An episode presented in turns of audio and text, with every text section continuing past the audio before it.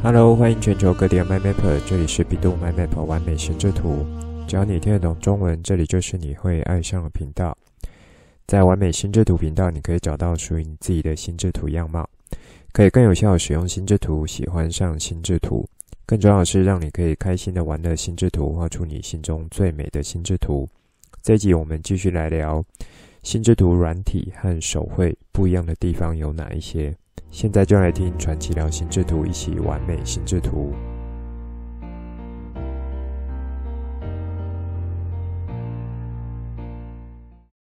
欢迎全球 MyMapper 准时收听完美心智图频道节目。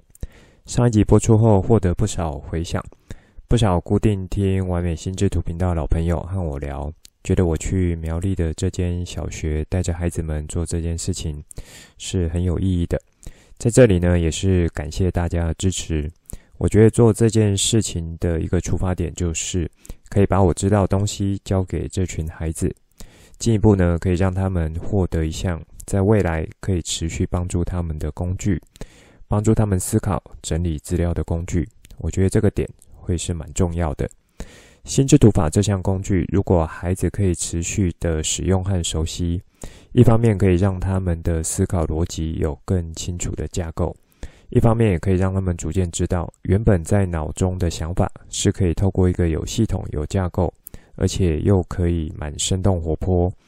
贴近大脑思考方式去具体呈现出来的。虽然以他们目前用心智图讲出来的东西看起来还不是非常完整，但是也有一位朋友和我聊说，他觉得孩子们透过这些活动的展现。他有在这群孩子身上看到一样东西，是什么东西呢？也就是孩子们对着自己会有的梦想，他会想要保持着去努力这样子的一个希望。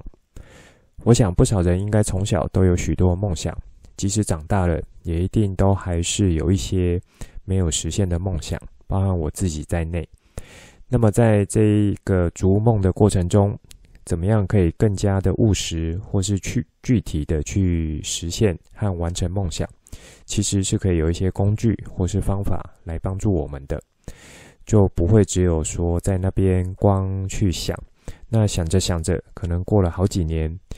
也因为说生活的现实，那就不得不放掉梦想。那透过心智图的方式去把自己的梦想呈现出来，是可以达到几点好处的。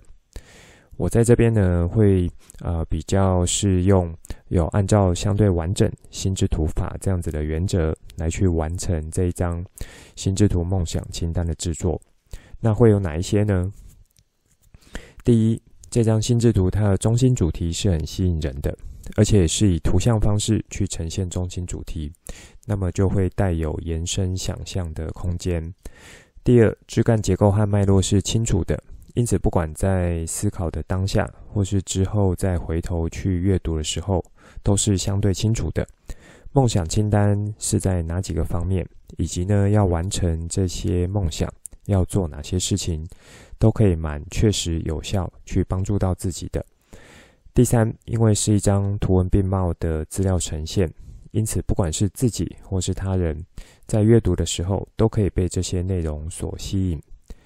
第四。需要进行创新创意思考的地方呢，比如说啊、这个梦想将来是要去做出国念书，那么在执行面的几个阶层内容，就是可以透过关联线触发技巧，或是关键字选用的方式，让原本脑中的想法可以有更多的延伸。因此呢，这样子是可以去开启一种思考的活路，或是思考的活口。让原本可能就只有单纯的想法，可以借由这样子，呃，相对有系统脉络的一个工具，去做到更好的发展，去达到最终创意发想的结果。第五，因为是用相对有具体的内容呈现出来，所以是会让这张梦想清单的创作者更有动力和想法，要去完成这些梦想。之前在节目中有聊过，当你的目标或是想法有写下来的时候，甚至是可以公告出来给其他人知道，也就是昭告天下的意思。那么你的这个目标或是梦想的完成度，会比只有单纯的想法来得更高的。那呃，我是在 EP 七十六和大家聊全脑速读设定的时候，也就是拟定阅读计划的时候呢，有在里面带到这个点。当把计划拟定好，并且昭告天下，表示说未来你想走的方向，想要追逐的梦想是什么？而通常有这样子做的话，是会更好的一个呃去完成这个目标的。那这也算是在心理学上面的一个效应。有兴趣或是说已经忘记的 MyMapper，就可以回头再去听一下这一集的内容。那另一方面呢，我觉得现在世界真的是变动很快的，很多时候可能是遇到不少挫折，甚至是蛮困难的挑战。因此，如果可以去保有一个对未来人生的梦想目标，以及呢，无论如何都想要持续努力去往这个目标迈进，这样子的一个希望的话。那我觉得这件事情对于说，呃，这一群在先天上的各种资源都相对不足的孩子而言呢，会是一个很大的鼓励或是一个驱动力的。这呢也会逐渐形成他们日后就是在性格上面会相对的有韧性，然后受挫的复原力也是可以变得更好。好，那最近有一些新的 MyMapper 加入，欢迎你们。新加入的 MyMapper 是有呃很多不同方式来使用这个频道的。那我最推荐的就是可以从 Iowa 动态心智图的节目当中先去了解这些单集背后它的主题是什么。那我想和你们聊的一些内容是什么，然后依据你们的需要去挑适合的单集来听。这也有点像是自己去规划一个属于自己的学习路径。当然，从头开始听、重复听，或是调快速度听，都是很好的方式。我在节目中想要分享给 MyMapper 的内容，蛮大部分其实是没有时效性的。也就是说，过了几年、十年、二十年也好，这些观念或是方法都算是适用的。心智图法的学习，某个层面就像是一种思考的训练，以及思考术的学习。我认为呢，在这个变动越来越无法预期的时代，有时候好像是会呃这种跟不上时代的感觉，或是说蛮容易去受到群体意识影响的时候，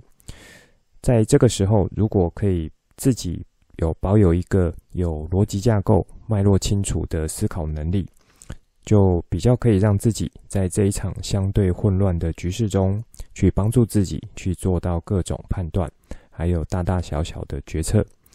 所以我在节目中陆续带给大家的思考术或是思考的工具，都是很值得去学习的，而且是很推荐去把它慢慢融入到日常的思考活动中，让这些思考术是可以反过来帮助到我们，让我们可以有更加美好的人生。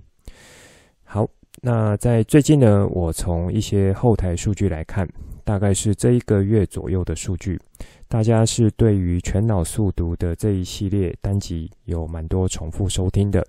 此外呢，还有像比较早期的六顶思考帽系列，或是笔记术系列，我觉得这些都很棒。相信许多 MyMapper 们在进到完美心智图频道之前，应该对于心智图的认识，可能就只有资料整理这个角度而已。但是，相信经过这八十几集内容播出之后，以及我在节目中有想到，都会持续的呼吁，MyMapper 们应该都会逐渐去把心智图法是当成是一种思考工具，也非常愿意去把这项工具去落实在日常的思考活动中，让它可以真正的帮助到自己。好，这算是一开始想和大家分享东西，所以就是欢迎和邀请 my maper 们持续锁定完美心智图频道来听我聊心智图。上一集和大家聊心智图软体和手绘的角度，主要是从各自的选择性，可以有哪一些分类角度来帮助我们做判断。我提出了从用途、费用以及使用者界面三个角度来介绍。希望这些角度可以帮助 MyMapper 们在使用心智图软体的时候，可以更加得心应手。以及如果你的手绘功力有提升的话，相对在软体绘制的时候，功力也会相对应的提升。这算是一种相辅相成的效果。我自己就是有在这种呃这两种截然不同的心智图制作中去互相拉抬各自的学习效果，以及让我做出来心智图可以更加对我有帮助性。这一点也是我想要带给各位 mapper 的。希望这样子的效果也可以在各位 mapper 们的实践中去看得到。那在这一集呢，我想接着和大家聊，从软体和手绘这两种绘制心智图的方式带来的好处和局限在哪里？那我会分作两个点，分别是技巧练习以及能力两养成这两个面向。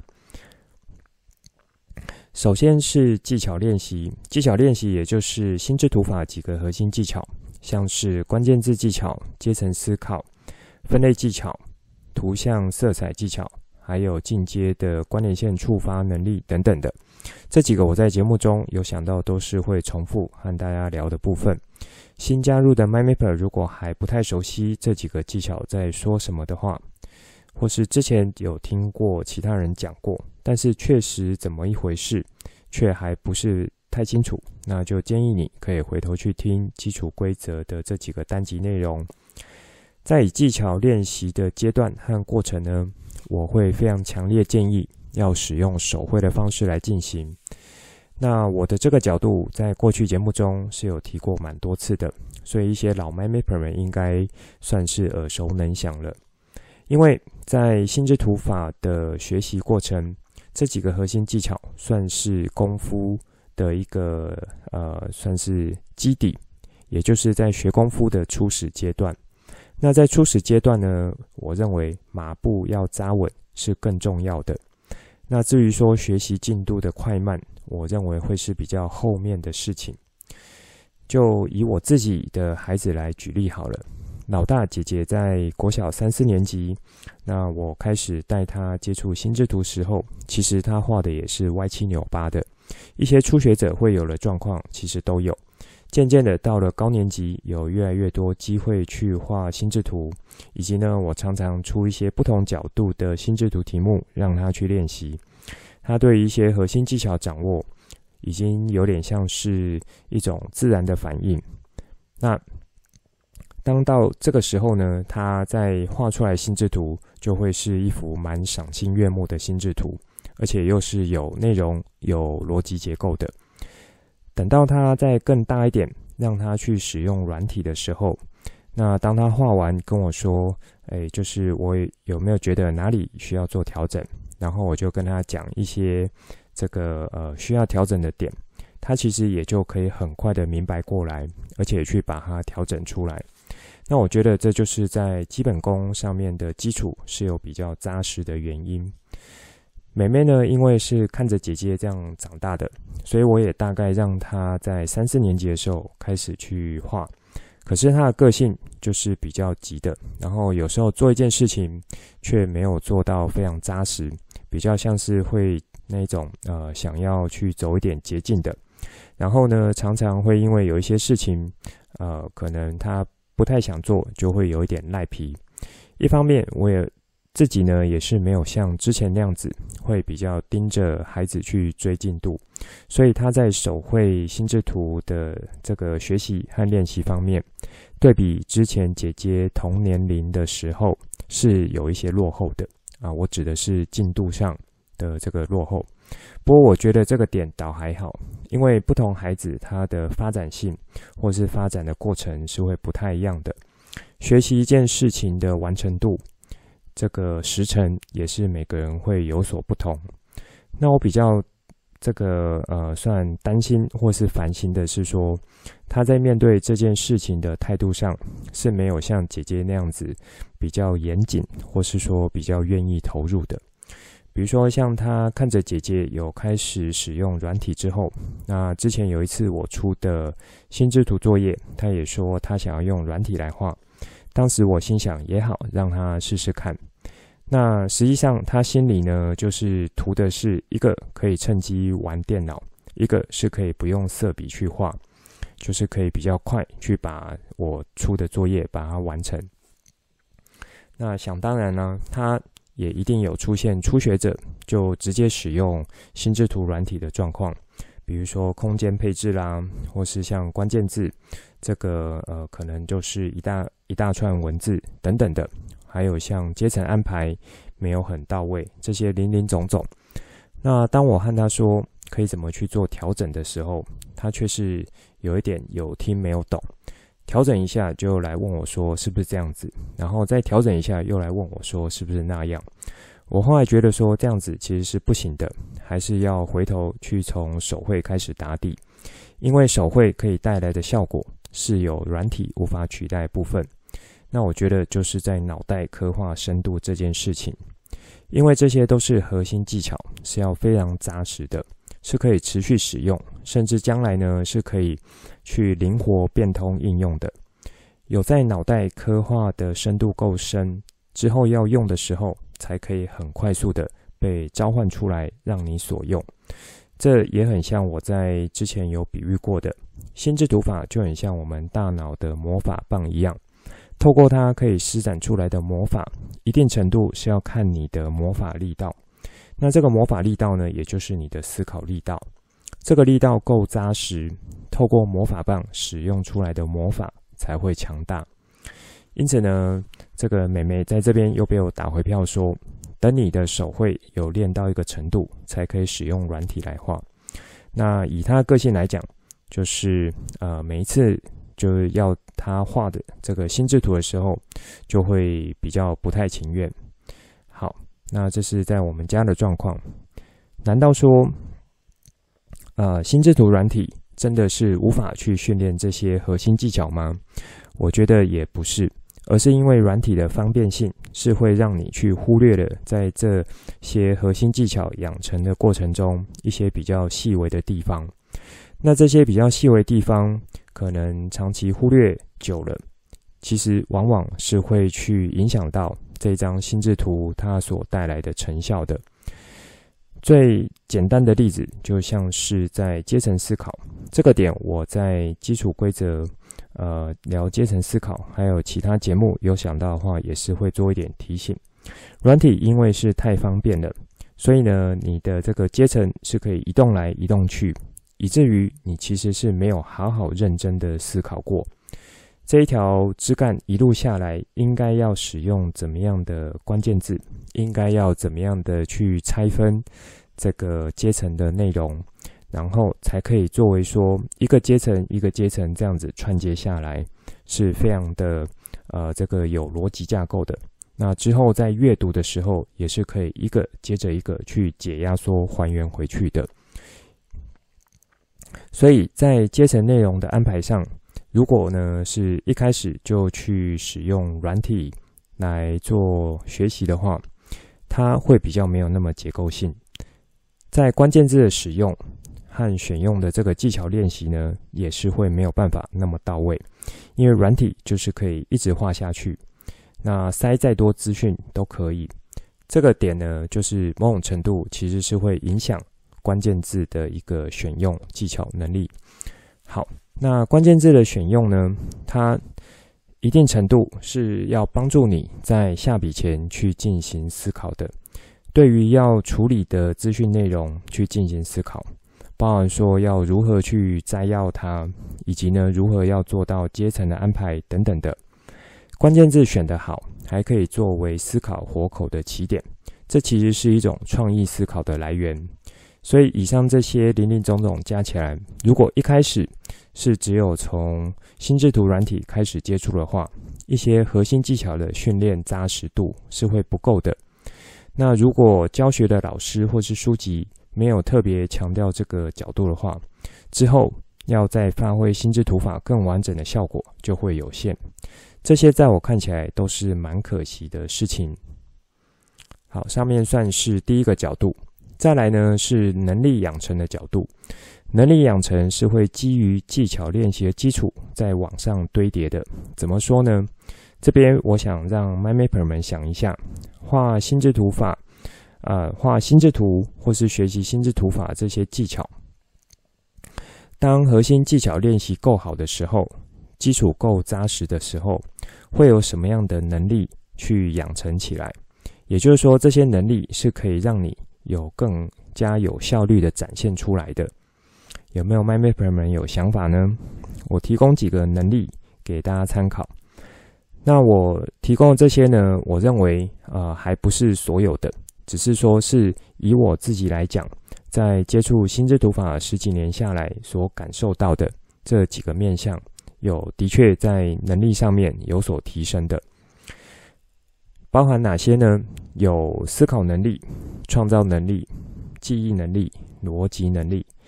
笔记能力，或是说呃这个资料整理能力也是类似的。还有像空间能力、美感能力、沟通能力、简报能力，以及呢是可以蛮容易去进到心流状态的这些面向。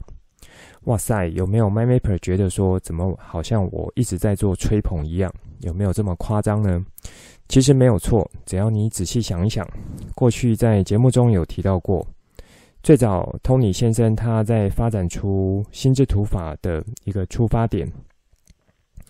然后产生这个工具的角度，你其实就会明白了。说到底，心智图法学习和练习，某种程度就是要让你可以以贴近大脑原本的思考习惯、原本的思考方式，然后用一些比较具象的方式、具体的方式，以有系统和结构的方式，帮助你把原本脑袋的想法做好有效的管理以及呈现。在记忆术中的几个单集呢，我有带到说，大脑在面对资讯时的一个过程，会有三个呃阶段，分别是输入、储存以及输出。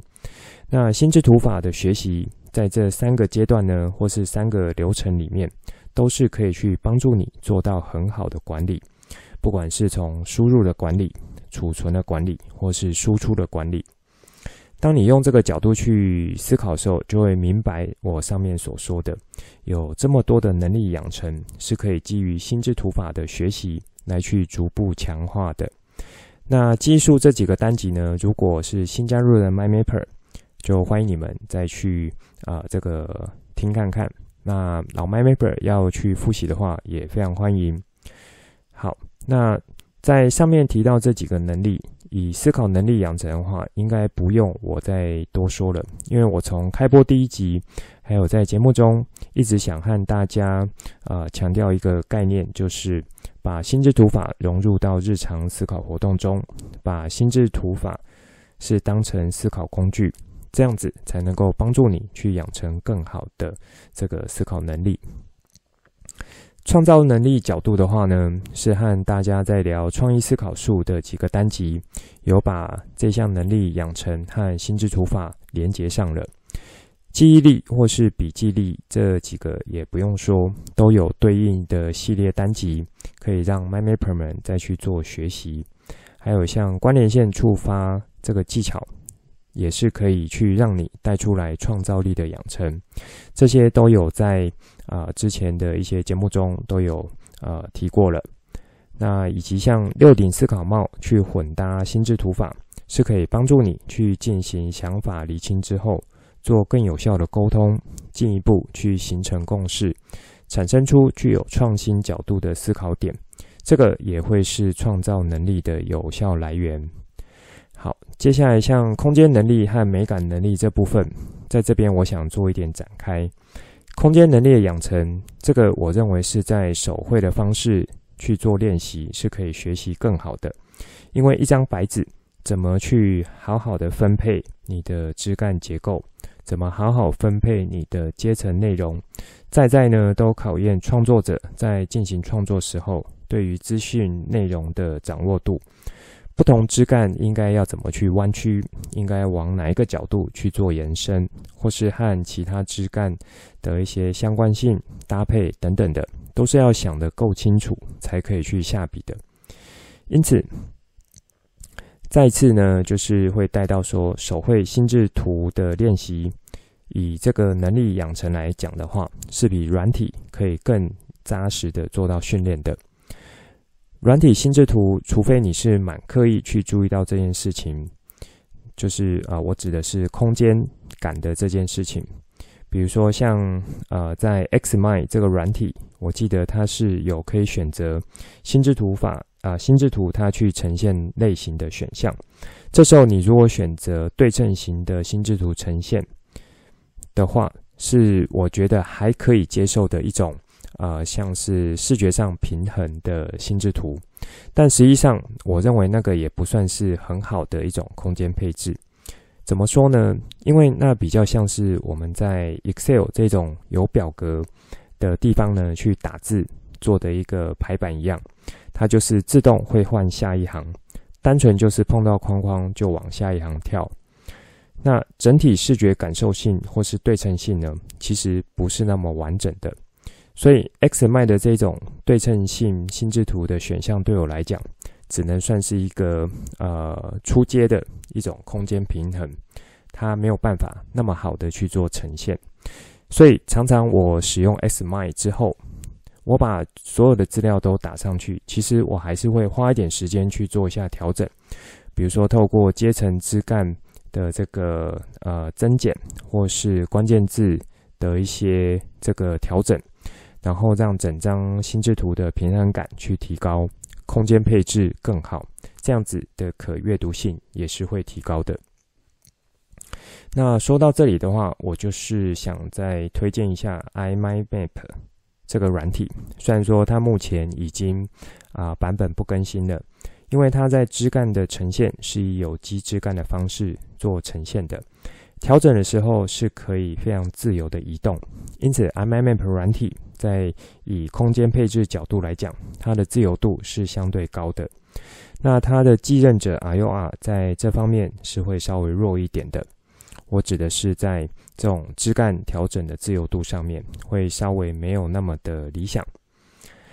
好，那在画心智图的时候，其实是会不断去进行空间配置的调整。因此，这样子的训练对于生活上许多事物来讲，尤其是从这个空间感知的这个角度切入的话，你透过心智图的这个练习，你的这个空间能力呢，其实会不自觉的提升起来。好，接着是美感能力。其实我认为和空间能力或是空间配置也是有一些相关的，因为这就涉及到说资料内容或是物件的排列呈现。是不是可以用一种相对有对称性的方式呈现出来？那当以一个对称性的方式呈现的资料呢，我觉得在视觉上就是会觉得舒服，也就不会那么有压力，而且同时这也会增加了可阅读性，以及呢，在呃像重点或是容易忘记的地方，去透过文图的转换。然后，或是透过不同的一个呈现方式，都可以去增加吸引的力道。那在这里的美感能力呢，就还包含了心智图法中的图像色彩技巧。因此，你也就可以去学会如何有效凸显你想要表达的资料内容，那以及可以呈现出来，去怎么样吸引目光这样子的方式。好，以上面说的这几项能力，我认为其实就可以显现在心智图的四种使用情境中。不知道 MindMapper 们还记得哪四种吗？如果忘记了，就可以请你们再回头去听。这四种使用情境的展现呢，其实也就可以有上面这些能力的一个综合表现。那一路跟着听过来学过来的老 My Mapper 们，在听到我上面说的这两大类角度之后，如果你的脑袋有自动长出一些心智图的结构的话，比如说可以分成两大类，然后从基础的技巧练习到进阶的能力养成，接着呢各自的延伸阶层内容，还有展开的内容等等的。如果你的脑袋有这些枝干脉络产生，那我就要恭喜你，因为你的心智图法功力又有内化到一定程度了。如果还没有的话也没关系，就是继续的练习。新加入的 MyMapper，如果说有想要啊、在这个内化的这个面向。可以有更好的进展的话，我会推荐你们可以去听笔记术的这几个单集，尤其是从听讲笔记这里来切入，因为听讲笔记的练习呢，是可以让你可不可以把心智图法的一些技巧从原本的平面操作，单纯的去画出来，转而去变成一种呃比较像是立体性的思考能力。久而久之呢，是可以帮助你在脑袋去自然而然的把听到内容自动去长出心智图的样貌。那我觉得像听讲笔记这样的一种呃学习和训练，就会是蛮重要的一种桥接能力。你也可以说是帮助你从二 D 的心智图形式去过渡转换到三 D 的立体形式，这样子的一种内化训练的方式。当你的心智图法能力越来越稳健成熟后，你应该就可以去呃逐渐体会到我上面所说的这好几项能力的养成了。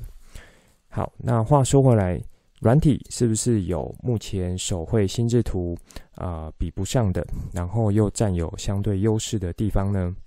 其实是有的。我在这边呢也很快提供几个点给大家参考，因为科技的进展。日新月异，有许多功能呢，其实会因为这个呃使用的需求，或是说这个软体上它去呃认为或是预测将来会有哪一些功能是必须的，所以就会把它加进去。那我觉得这种功能的延伸性或是延展性，这其实就是软体的一个很大优势。好，那。以目前来讲，我觉得呃，软体占优势的呢，会是在输入方面是可以很快速的。也就是说，你可能可以用很短的时间就可以去建立起一张心智图，以及之后要做分享的时候，比如说像简报或是输出、印出这些方式呢，其实都是非常的方便和容易的。而且是因为有电子档案的关系，那不管透过电子的传送，email 啦，或是啊、呃、这个直接档案的传送，或是说你把它印出来成纸本，这些都是非常的方便快速。再来呢，这几年因为网络协作的形态越来越普及，所以对于同时要进行多方人员的脑力激荡也好，讨论会议也好，甚至呢是跨国的 team member。来参加会议等等的，这些都会是这种软体心智图在操作上面有不可取代的优势。当然，还有像上一集啊、我有带到这个在 X m i 中的分页建档功能，是可以去形成类似母子心智图或是手足心智图这样子的效果。对于一个相对大而且复杂的这种专案，是一个很方便的事情，而且管理起来会非常的有效率。这几年呢，有越来越多在高阶心智图软体，它其实是会去整合在过去职场上常用、属于工作管理这个角度一些好用的工具，比如说像鱼骨图啦、泡泡图啦、流程图、专案管理表、任务清单、白本白板功能或是便利贴等等的。而且很多呢，可能都是一键转换，或是一键可以去连接过去等等的。那这些都是在软体方面可以有更方便的方式来去进行操作的。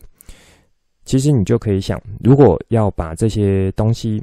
那你要在呃转到传统手绘心智图上面的话，很可能就是要去画一张这个心智图，画好之后呢，可能还要准备一张。这个专案管理专用的表，然后呢，另外可能还要准备一张任务清单，最后呢是放在白板上面，大家一起做讨论等等的。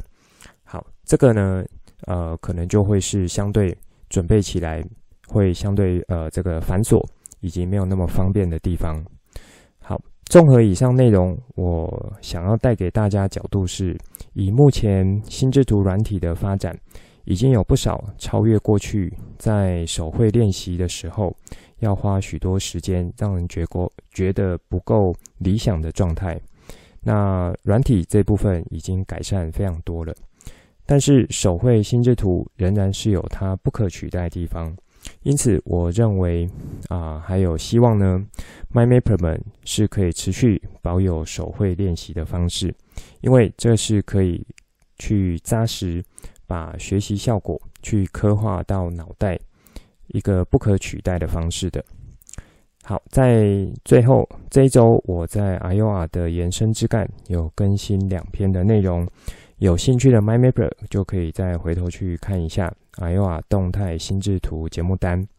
以上就是这一集想分享给大家内容，最后帮大家整理一下这一集的重点。一开始再和大家聊一下上周去苗栗这间小学，我和一些朋友们聊的内容，还有角度，还有把我认为利用心智图去做出梦想清单可以带来的几个好处。接着呢，是和大家分享一下最近我看到说以后台数据的呈现。全球 MyMapper 们在收听节目的一些取向，那也顺便分享给呃这个 MyMapper 们知道。上一集和大家从三个角度切入来看软体和手绘的一些差异性，比较是从选择性来切入的，分别是用途、费用以及使用者界面。这一集呢，我是从这个学习效果角度来切入的，那分别是技巧练习。还有能力的养成，技巧练习也是心智图法的这几个核心技巧。这个部分，我认为在手绘心智图练习是可以占有更多优势的地方的。那我有举我们家孩子在学习的状况，这其实就是从脑袋刻画深度的角度来去着眼的。因为核心技巧练习，它更注重的是能不能扎实。并不是说可不可以很快把它学起来。所以手绘心智图练习是在这部分，我认为啊，软体还无法去很好取代的地方。接着是能力养成的部分，能力养成呢是要基于核心技巧而来的。我提出了好几个能力的面向，那我认为实际上应该不会只有这些，这些呢是目前我自己从学习心智图法。然后使用也好，还有教学也好，那我自己有感受到有提升起来的几个能力，在这几个能力养成和展现中，我有特别针对空间能力和美感能力做比较多的展开，这算是一般人比较少注意到的地方。也就是说，学习心智图法原来还可以去提升到这几个能力的部分，在能力养成阶段呢，我觉得软体是有它一定的优势在的，那也有超越传统手绘心智图的地方，以及有无可取代的部分，比如说协作的讨论啊、编辑的方便性等等的。还有我有再带出来说，心智图的四种使用情境，其实也就是包含了我提到这些能力养成的一种综合展现。如果是新加入的 MyMapper，想要更好把心智图法内化的话，我会建议从听讲笔记的技巧练习，